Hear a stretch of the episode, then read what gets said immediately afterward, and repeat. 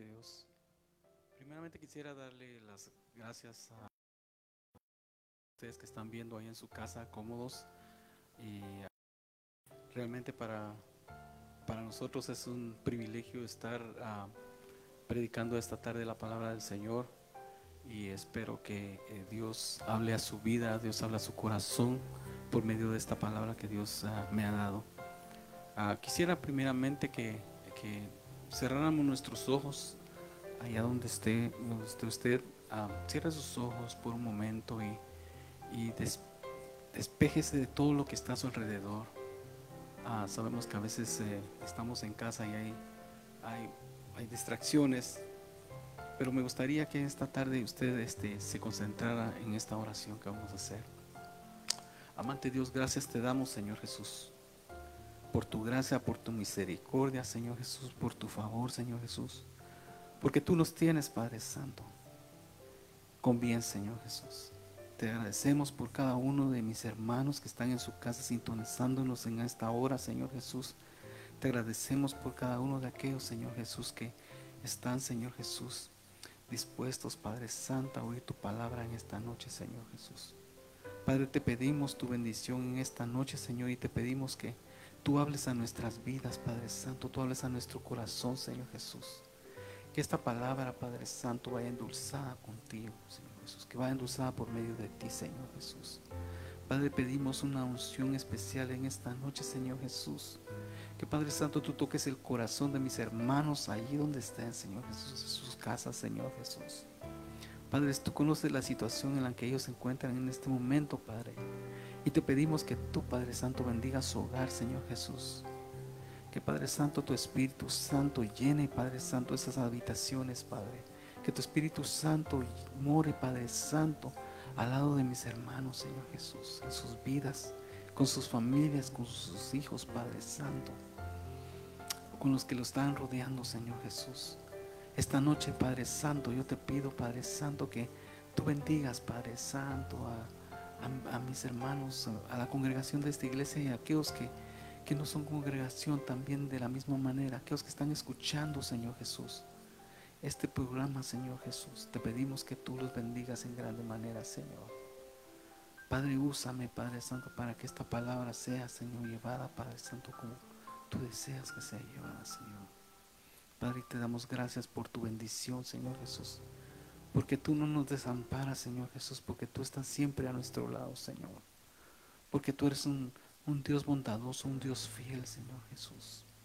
Gracias te damos, Señor bendito. En tu santo nombre te damos la gloria y la honra. Amén. Gloria al Señor, mis hermanos. Yo esta noche, esta, esta tarde quisiera estar hablando acerca de, uh, de un rey de Judá que se llamaba Josafat. Y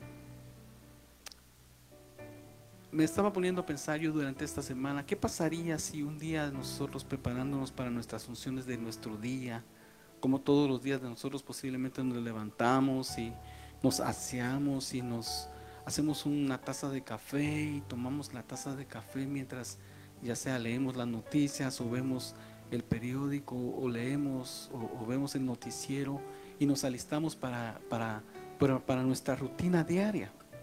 ¿Y qué pasaría si uh, un día de esos nosotros estamos como un día regular, un día común y corriente, y miramos que uh, y miramos, nos, nos, van a dar una mala noticia a nosotros? Y ya cambia, cambia la forma como va a ser el día, ya va a ser un día diferente, ya no va a ser el mismo día que, que nosotros esperábamos que tuviéramos. Pues la misma cosa le sucedió a este rey que se llama Josafat, de quien habla Crónicas, uh, en eh, Segunda de Crónicas. Pero podemos ver en, el, en, el, en, en, Segunda de Crónicas 17, vamos a hablar un poco acerca de la historia de este rey. Nos, nos habla de este rey que se llamaba Josafat. Y este rey Josafat hizo cambios en el, en el pueblo de Judá que ningún otro, otro rey había hecho hizo reformas que ni, sus padres ni sus abuelos lo habían hecho durante el tiempo que ellos habían sido reyes.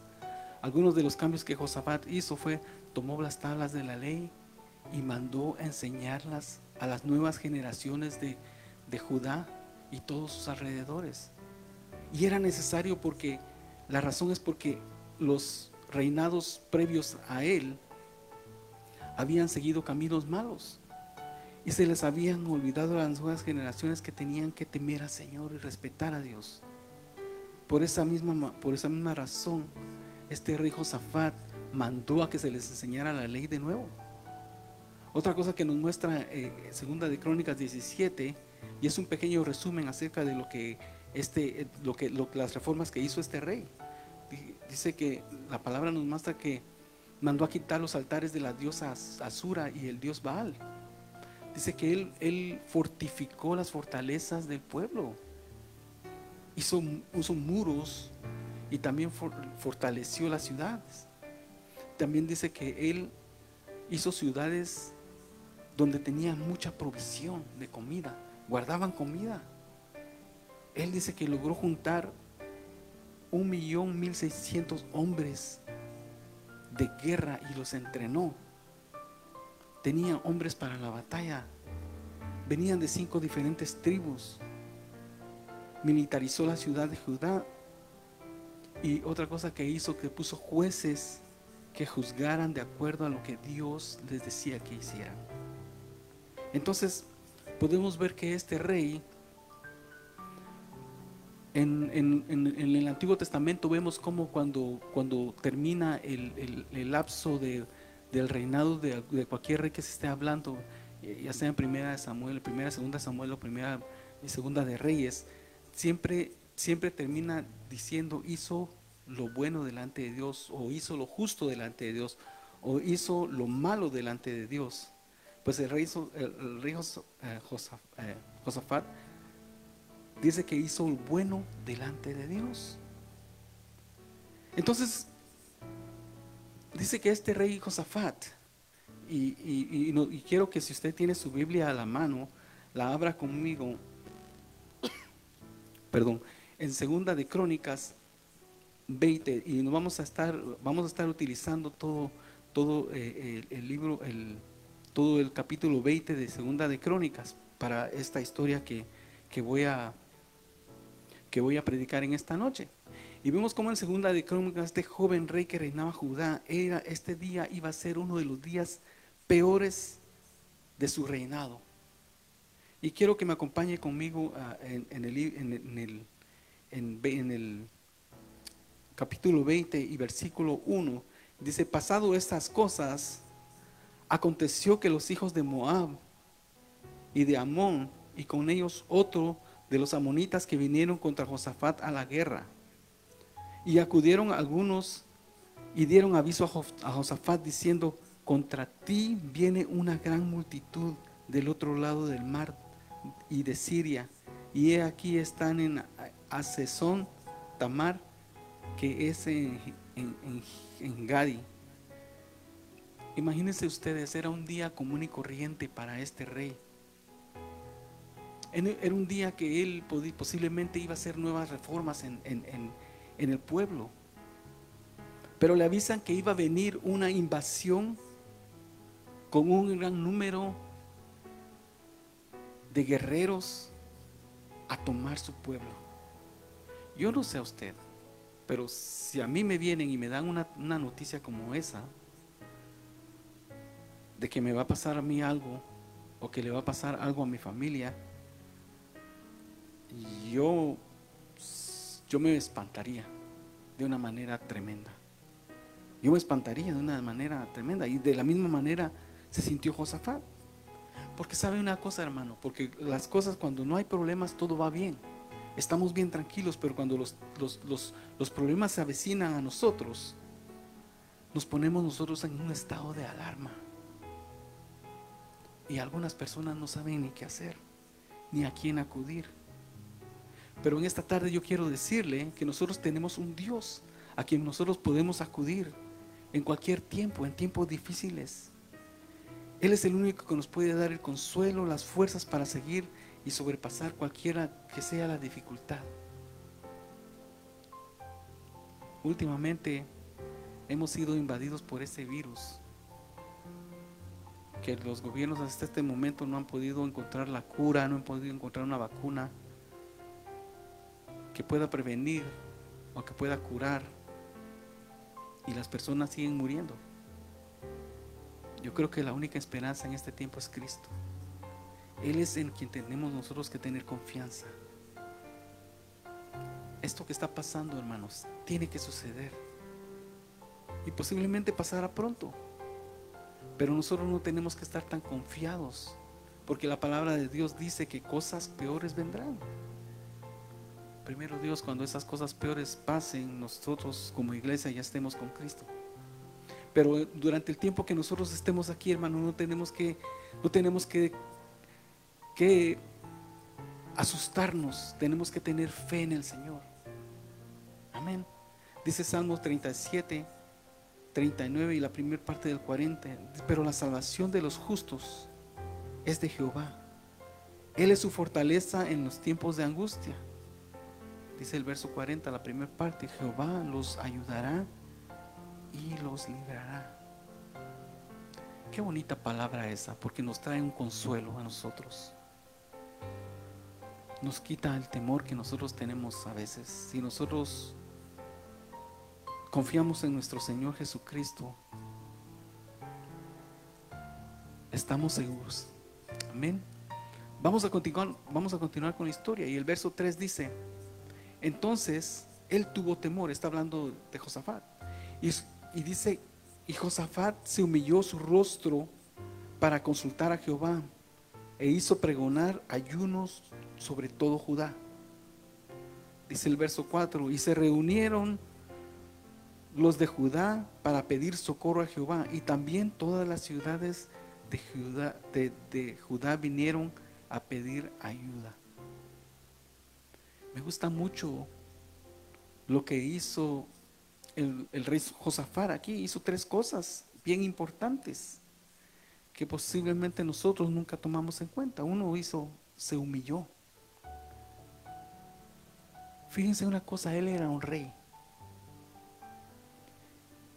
Pero él conocía que Dios era más grande que él. Hoy día muchas personas no consideran la grandeza de Dios. Lamentablemente hoy día hay muchas personas que no consideran a Dios que es Dios. Pero usted y yo, hermano, sabemos que nosotros tenemos un Dios grande, un Dios fuerte, un Dios poderoso, un Dios que hace lo imposible posible. Amén, un Dios creador, aquel que nos hizo un día y nos dio un propósito en la vida. Amén. Segunda cosa que hizo es que consultó a Dios. Dice Josafat que él habló con Dios, dialogó con Dios. Dice que él consultó a Dios.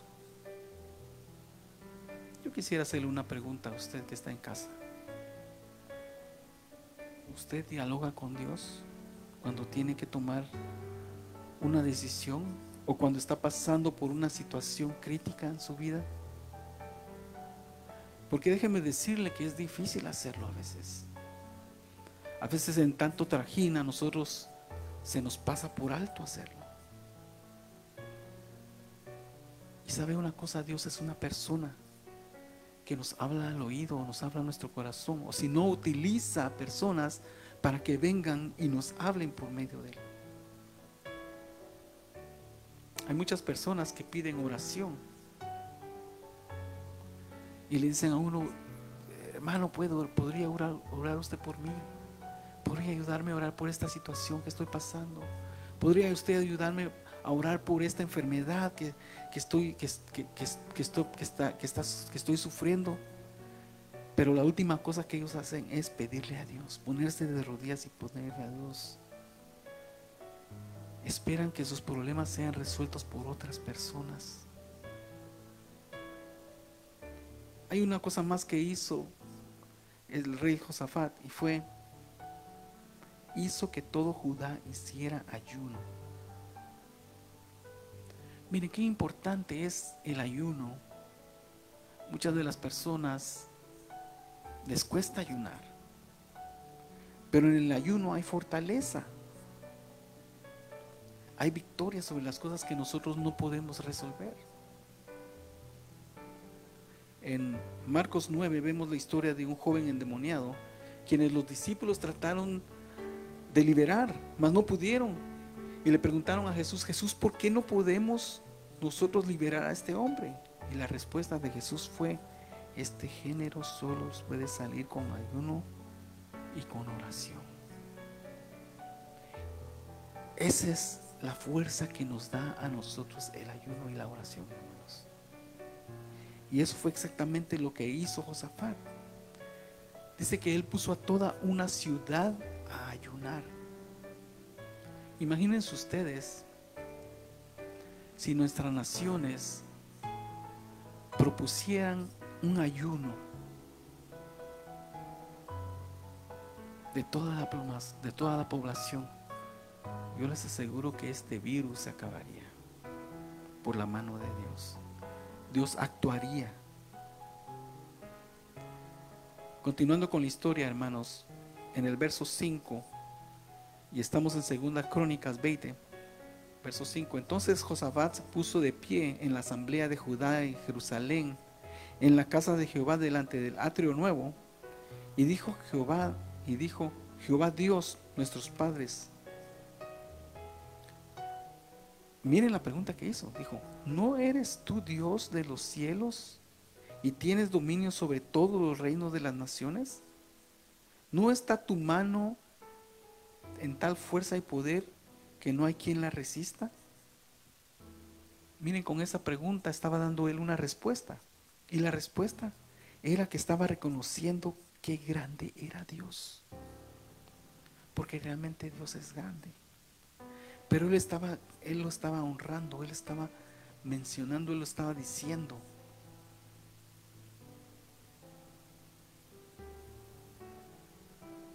Josafat sabía quién era Dios. Él lo conocía, pero más conocía el poder que él tenía.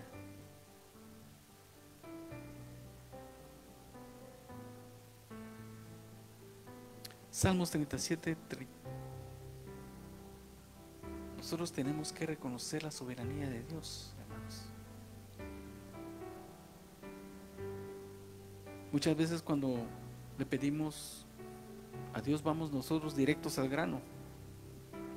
No le honramos. No le damos la gloria a Él, a Él que se merece. A veces somos como el asadón, como decía un hermano, solo para nosotros. Pero nosotros tenemos que recordar que, que Dios es grande y que Dios es bueno y que todo lo que sucede no es para nosotros, sea bueno o sea malo, sino es para gloria de Dios. Los discípulos un día le preguntaron al Señor, Señor, ¿cómo oramos? Y la primera cosa que Él enseña cuando oran es glorificar al Señor, Padre nuestro que estás en los cielos. Santificado sea tu nombre. Nosotros tenemos que aprender esta fórmula porque es una fórmula que Josafat utilizó para llegar al corazón de Dios, para recibir respuesta de parte de Dios. Amén. El verso 7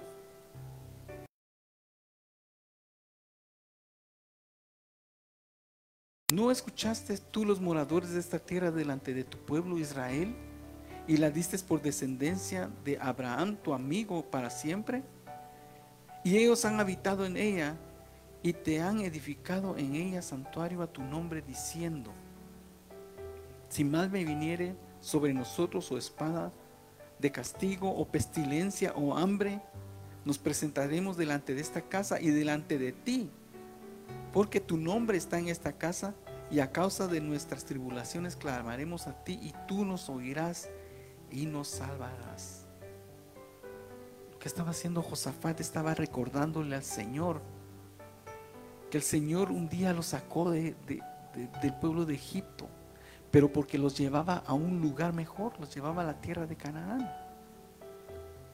Y le estaba diciendo, tú nos dices esta tierra. Y en esta tierra estamos nosotros habitando porque tú se la diste a tu amigo Abraham. Él está recordando al Señor. Como Él en otro tiempo difícil que ellos pasaron, Él actuó a favor de las vidas de ellos. Salmo 103.2 103.2 dice que no olvidemos ninguno de sus beneficios. Nosotros tenemos que mantenernos recordando cómo Dios ha obrado en nuestra vida en algún tiempo difícil que hayamos pasado, alguna angustia que hayamos pasado en nuestras vidas. Nosotros tenemos que recordar cómo salimos de eso, cómo la mano de Dios nos sacó de ese lugar. Tenemos que reconocerlo. También reconoció que no importando lo que venga de Dios, lo que, lo que venga ya sea bueno o malo, Dios está en control de todo porque nosotros confiamos en un Dios que es protector.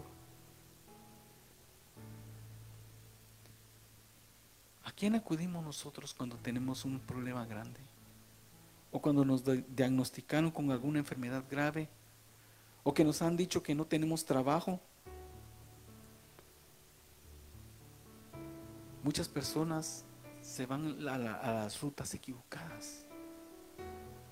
Pero nosotros los hijos de Dios tenemos que mantenernos confiados en Él. Hay un salmo que me gusta mucho, el Salmo 34, 15, dice, los ojos de Jehová siempre están sobre los justos y atentos sus oídos al clamor de ellos. El Señor está poniendo su mirada en cada uno de nosotros. Y Él está atento a nuestro clamor, es lo que dice la palabra. Y nosotros nos tenemos que agarrar de esa palabra. No importando cuál sea la situación que estemos pasando en nuestras vidas, no importando eh, el momento que estemos pasando en nuestras vidas. Tal vez es un momento de gozo. Tal vez es un momento de tristeza. Tal vez es un momento de tragedia. Tal vez es un momento de alegría. Pero sabe una cosa, el Señor está atento en todo momento. Y dice que sus oídos están abiertos al clamor de ellos. Gloria al Señor porque el Señor es bueno con nosotros.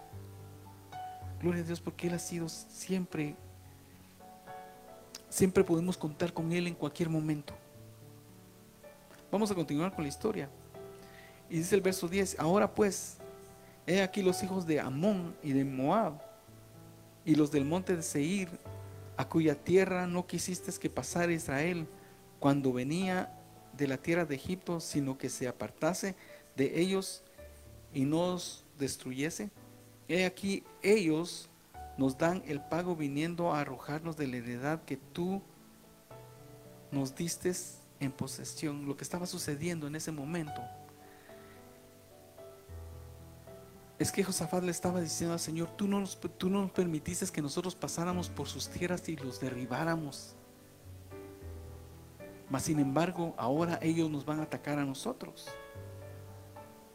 Porque cuando el Señor les había dicho que pasaran por el desierto, les dijo que evadieran esas ciudades. Y este era el motivo más grande de la oración. Fíjense cómo Josafat empezó la oración primeramente dándole la gloria al Señor. Luego recordándole al Señor que la tierra que les había dado era la tierra que Él les había prometido. Y también reconociéndoles que Dios era el único que los podía ayudar. Ahora aquí venía, como dicen, el epicentro de la, de la oración. Quieren quitarnos algo que tú nos diste y por la ley nos pertenece. Mi hermano, no permita que la aflicción, los problemas le quiten la paz y la tranquilidad y el gozo que, que el Señor le da. Ni que le hagan perder la relación familiar aún las cosas materiales, porque son cosas que el Señor nos ha dado. ¿Sabe que si usted se ha sentido alguna vez que, que está desanimado, pídale fuerzas al Señor? Porque el Señor es nuestro protector y nuestro ayudador.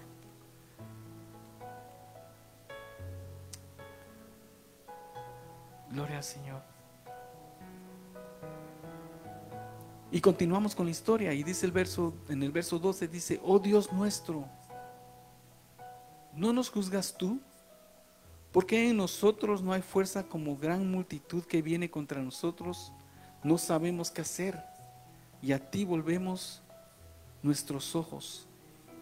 Y dice el verso 13 que toda Judá estaba de pie delante de Jehová con sus niños, sus mujeres y sus hijos. ahí hay algo que me llama mucho la atención y es Josafat reconoce la incapacidad que ellos tienen. Lo que dice el verso 2 dice que no hay fuerza tan grande a la multitud que viene contra ellos. Dice que no sabemos qué hacer. Y a veces nosotros decimos, Señor, nosotros yo no sé qué hacer con esta situación. Pero fíjense una cosa, Josafat tenía un ejército de más, de un millón de hombres entrenados. La ciudad era una ciudad que estaba amurallada. Pero sabe una cosa, él contaba con algo. Él sabía algo, que todo eso no servía si Dios no estaba de por medio. Nosotros podríamos tener todo en nuestra vida, la mejor educación, una buena profesión, un trabajo estable, un seguro médico excelente, el 401k para nuestro retiro, la casa en nuestro carro de nuestros sueños, intelectualidad, inteligencia. Pero ¿sabe qué? Con eso no somos nada si no tenemos a Dios. Todos estamos necesitados de Dios. Ese virus que, vino, ese coronavirus, no hizo acepción de personas. Se contagiaron personas ricas, se contagiaron personas famosas, se contagiaron profesionales, pobres, niños, grandes, adultos, ancianos, enfermos, no enfermos. No hizo acepción de personas. Lo que sí le puedo decir, hermano, es que nosotros tenemos necesidad de Dios diariamente. No importando las circunstancias, no importando el estado, como estemos, si estamos felices, si estamos tristes, si estamos agobiados, si estamos gozosos, necesitamos de Dios.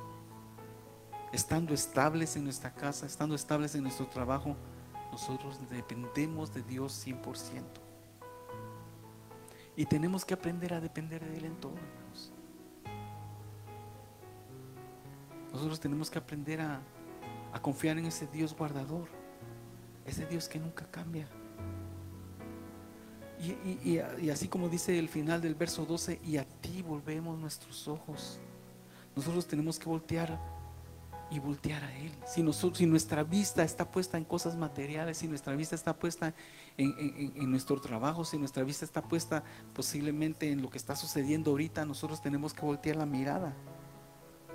Salmo 121 dice, alzaré los ojos a los montes. ¿De dónde vendrá mi socorro? Dice, mi socorro viene de Jehová que hizo los cielos y la tierra. Dice el verso 3, no dará tu pie al resbaladero, ni se dormirá el que te guarda. He aquí, no se adormecerá, ni dormirá el que guarda a Israel. Dice el verso 5, Jehová es tu guardador, Jehová es tu sombra a tu mano derecha. Dice, el sol no te fatigará, ni la luna de noche. Jehová te guardará de todo mal. Él es el que guarda tu alma. Jehová, guardará tu salida y tu entrada desde ahora y para siempre. ¿Sabe qué? Ese verso me lo, me lo hacía repetir mi abuelita. Y se me quedó, se me quedó tan, tan metido a mí que a veces cuando estoy pasando situaciones críticas, hermanos, yo me recuerdo de ese salmo. Tenemos que voltear nuestra mirada hacia el Señor. No dejar que las distracciones de este mundo roben lo que nosotros tenemos en Dios. Y la historia continúa en el verso 14, hermanos. Estamos en, en segunda de Crónicas 20 y estamos hablando acerca del rey Josafat y cómo el Señor les dio la victoria. Y estaba ahí Jaasiel, hijo de Zacarías, hijo de Benania, hijo de Jeiel, hijo de Matanias, levita de los hijos de Asar, sobre el cual vino el Espíritu de Jehová en medio de la reunión, y dijo, oíd Judá, todo, y vosotros moradores de Jerusalén, y tú, rey Josafat, Jehová os dice, no temáis, no os amedrentéis delante de esta multitud tan grande, porque no es vuestra guerra sino de Dios y les da instrucciones. Miren lo que dice el verso 16, mañana descenderéis contra ellos. He aquí, Ellos subirán por la cuesta de Cis y los hallarás junto al arroyo antes del desierto de Jeruel.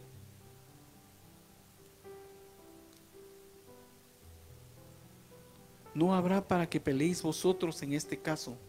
Paraos, estad quietos y ved la salvación de Jehová con nosotros, oh Judá y Jerusalén. No temáis ni desmayéis, salid mañana contra ellos, porque Jehová estará con vosotros. Miren qué pronta fue la respuesta y qué directa. Tenían un problema, pero ese problema era que tenían temor. Y a veces nosotros tenemos ese temor porque no confiamos en el Señor, hermanos. Somos faltos de fe. Pero el Señor le recalca ahí, no tengan temor que la batalla es de Dios. Muchas veces nosotros queremos pelear las batallas que no son nuestras. Muchas veces nosotros queremos pelear las batallas que le pertenecen a Dios.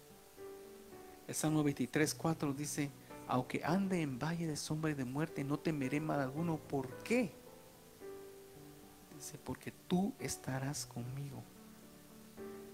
Y esa es una de las promesas más bellas que nosotros podemos encontrar, de que Dios no nos abandona, de que Dios está con nosotros.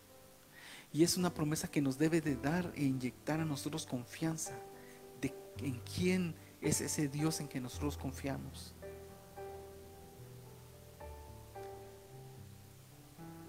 El verso 18 dice, entonces Josafat se inclinó rostro a tierra y asimismo toda Judá y sus moradores de Jerusalén se postraron delante de Jehová y adoraron a Jehová. Y se levantaron los levitas, los hijos de Coat y los hijos de Core, para alabar a Jehová, el Dios de Israel, con alta y fuerte voz.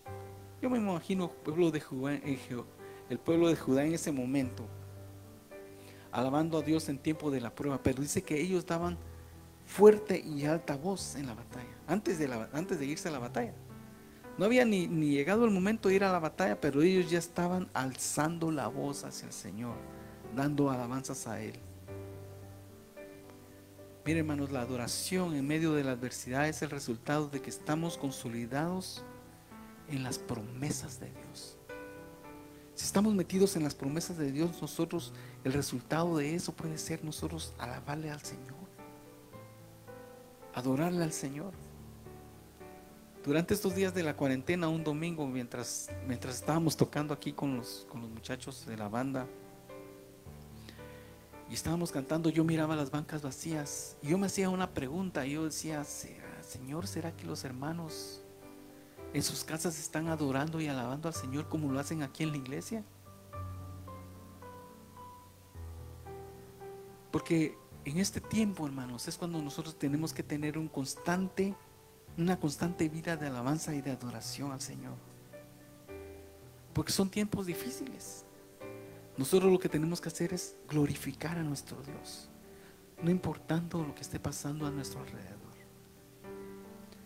Y dice el verso, el verso 20, continuando con, con la historia, y cuando se levantaron por la mañana salieron al desierto de Tecoa. Y mientras ellos salían, Josafat estando de pie dijo, oídme Judá y moderadores de Jerusalén.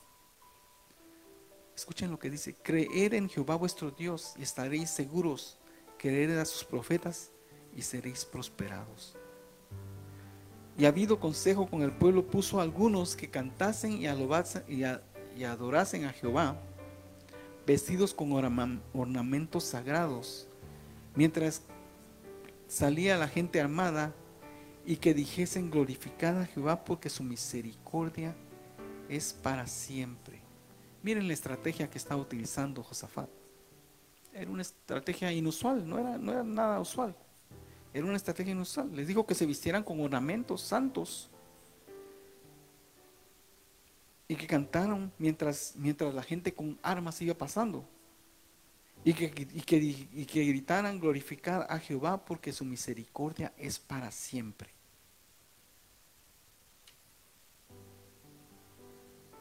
Y esto me recuerda a mí en Hechos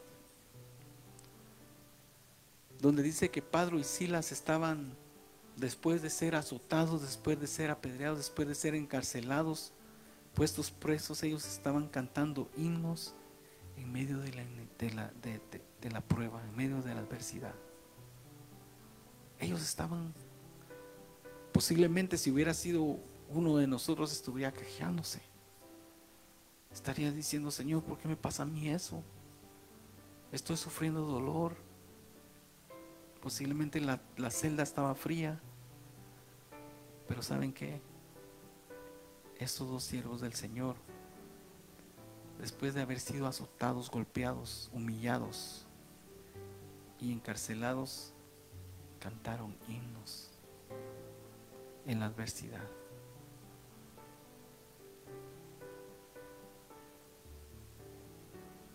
Nosotros podemos alabar en medio de la adversidad, hermano. Porque Él está con nosotros en todo momento. Jehová habita en medio de la alabanza de su pueblo. Y es una gran verdad. Verso 22 de Segunda de Crónicas 20 dice, y cuando comenzaron a entonar cantos de alabanza, Jehová puso contra los hijos de Amón y Moab del monte de Seir las emboscadas de ellos mismos que venían contra Judá y se mataron los unos a los otros. Porque los hijos de Amón y Moab se levantaron contra los del monte de Seir para matarlos y, destruir, y destruirlos. Y cuando hubieron acabado con los del monte de Seir, cada cual ayudó a la destrucción de su compañero. El Señor hizo algo grande ahí, hermanos. El Señor confundió la situación que estaba, que estaba sucediendo e hizo que el ejército de Moab y el ejército de Amón se destruyeran entre sí, se confundieron y se mataron ante sí. Algo que me gusta a mí es que el, ejército de Judá ni siquiera desenvainó sus armas, hermanos. ¿Sabe por qué? Porque era la batalla de Dios, no era la batalla de, no era la batalla de ellos. Ellos no tuvieron, no tuvieron que hacer nada. Ellos lo único que tuvieron que haber, que haber, hecho es no tener temor y hacer lo que Dios les decía. Dios, Dios se encargó de confundir a estos enemigos de ellos y los mataron. Pero ahí viene lo más bonito de la historia, hermanos. Dios les da la victoria sobre la guerra, Dios les da la victoria sobre esa invasión, porque venían con todo para, para destruirlos.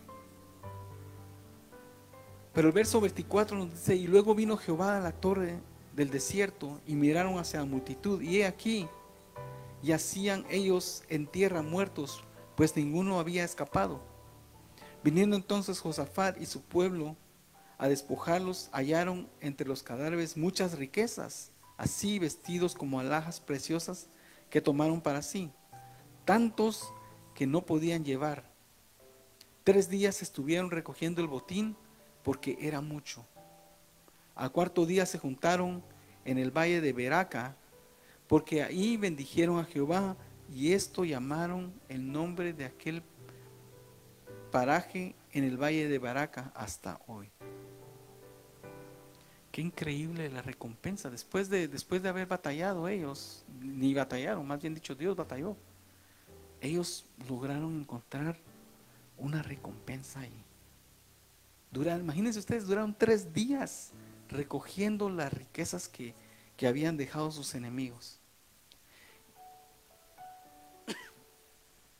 Y dice, y vinieron a Jerusalén con salterios y arpas y trompetas a la casa de Jehová y el pavor de Dios cayó sobre todos los reinos de aquella tierra cuando oyeron que Jehová había peleado contra los enemigos de Israel. Y el reino de Josafat tuvo paz porque su Dios le dio la paz por todas las partes. Después de haber escuchado esta historia, hermanos, mi deseo es que nosotros no tengamos ningún temor.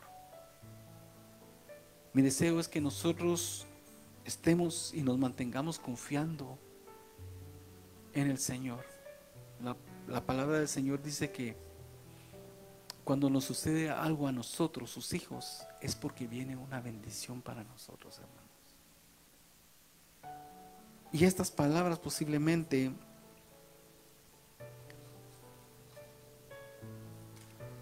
no son suficientes para decir el gran favor que Dios tiene hacia nosotros día a día. Yo pienso que no alcanzarían las palabras para decir cuán grande es Dios con nosotros. Ese Dios en quien nosotros confiamos, hermanos. Ese Dios que ayudó a Josafat. Ese Dios que ayudó al pueblo de Judá y sus alrededores. Ese mismo Dios es a quien nosotros servimos.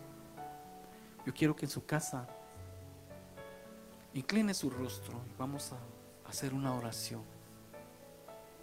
Y en esta oración vamos a decirle al Señor que nos, que nos dé confianza en Él. Pero al mismo tiempo que nos ayude a ganar esta batalla. Padre Santo, venimos ante ti, Señor Jesús, porque eres la única persona, Señor Jesús, en quien nosotros podemos confiar. Nosotros podríamos confiar en el ser humano, pero sabemos que el ser humano es imperfecto, Señor. Pero sabemos que tú eres un Dios perfecto, Señor Jesús. Eres nuestro creador, Dios. Eres el mismo Dios que nunca cambia, Señor. Es el mismo Dios que hace proezas, Padre bendito. Eres el mismo Dios, Padre Santo, que un día, Padre bendito, abrió el mar para que pasara el pueblo de Israel en seco, Señor.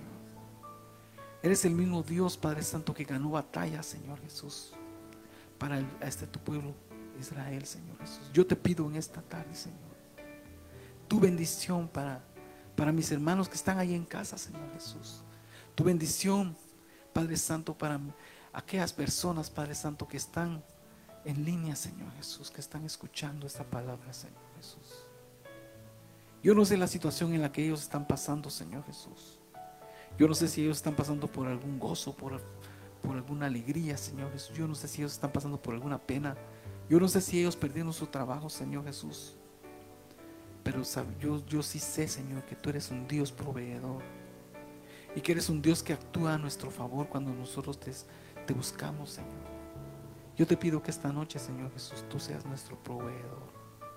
Que tú seas nuestro, nuestro animador, Señor Jesús.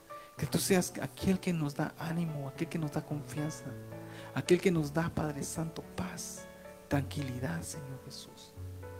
Que Padre Santo, todo lo que está sucediendo a nuestro alrededor, Señor Jesús, nosotros lo podamos ver, Padre Santo. Como ese salmo que dice que caerán a tu lado mil y a tu lado diez mil, más a ti no llegarán, Señor Jesús. Porque confiamos en ti, Señor bendito.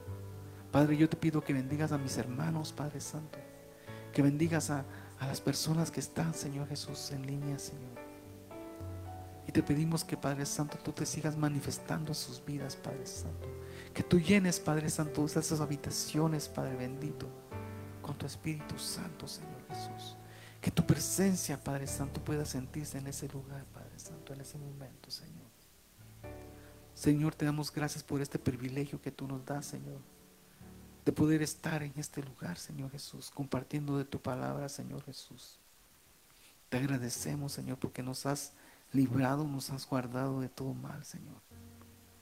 Y te pedimos que tú, Padre Santo, con tu sangre bendita, cubras a mis hermanos de todo mal, Señor Jesús. Que los protejas, Señor. De todo lo que pueda venir a sus vidas, Señor Jesús. En tu santo nombre te damos la gloria y la honra, Señor. Porque tú eres el merecedor de ella, Señor. Amén y amén. Dios me los bendiga mucho, hermanos. Y esperamos vernos pronto en, en, este santuario.